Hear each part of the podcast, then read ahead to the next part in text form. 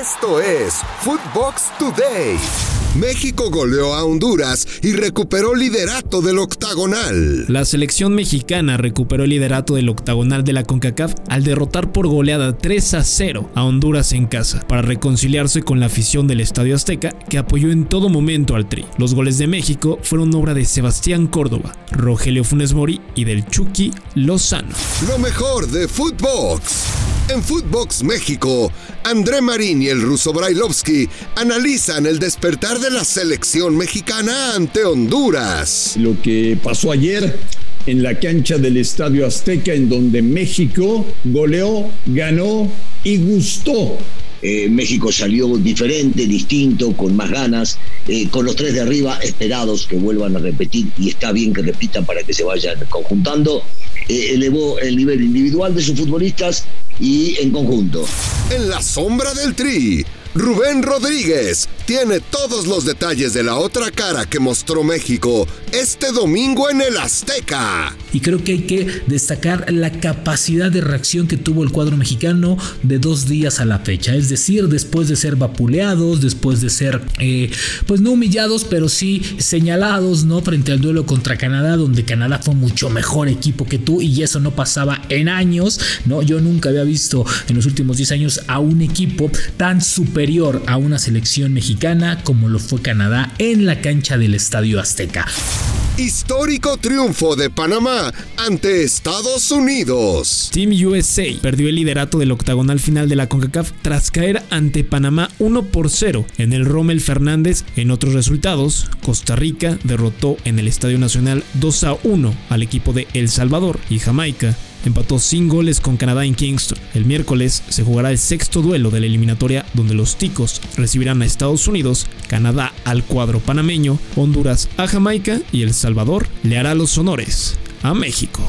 Lo mejor de Footbox en Footbox USA. Fernando Ceballos y Rodolfo Landeros analizan el momento del Team USA en la eliminatoria de CONCACAF. Realizó siete modificaciones pensando en esta triple fecha, creo que fueron demasiadas, pero creo que la más importante fue la de Tyler Adams. Creo que no hay ningún jugador que le aporte tanto equilibrio y balance en el medio campo que sea capaz de orquestar a esta selección como Tyler Adams.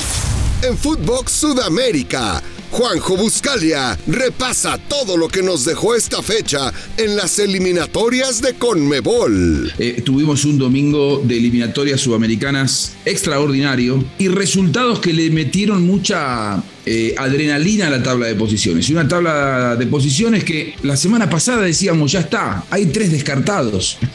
decíamos, Chile, Bolivia y Venezuela, sáquenlos. Y hoy Chile, Bolivia y Venezuela, sobre todo Chile y Bolivia, si, si, si, confirman con buenos resultados en las próximas fechas, y me parece que o se prenden de nuevo en la pelea o meten a Paraguay y Perú. Noche redonda de Lionel Messi en victoria de Argentina. Lionel Messi brilló como nunca en el Monumental de Buenos Aires en la goleada 3 a 0 del albiceleste ante Uruguay. Los goles fueron del astro del PSG, así como de Rodrigo de Paul y Lautaro Martínez. Le puso punto final a la victoria de los argentinos que siguen en segundo puesto de la clasificación sudamericana. Triunfo rompequinielas de Venezuela sobre Ecuador. La Vinotinto sorprendió en la eliminatoria de Conmebol derrotando 2 a 1 Ecuador con goles de Darwin Machís y Edward Velo, mientras que por los ecuatorianos descontó Ener Valencia de penal. En otros encuentros, Bolivia venció 1-0 al cuadro de Perú, Colombia le sacó el empate sin goles a Brasil y Chile derrotó 2-0 a Paraguay. Este miércoles regresa la actividad con los enfrentamientos entre Bolivia ante Paraguay, Colombia recibe Ecuador, Argentina hace lo mismo con Perú, Chile a Venezuela y Brasil contra Uruguay.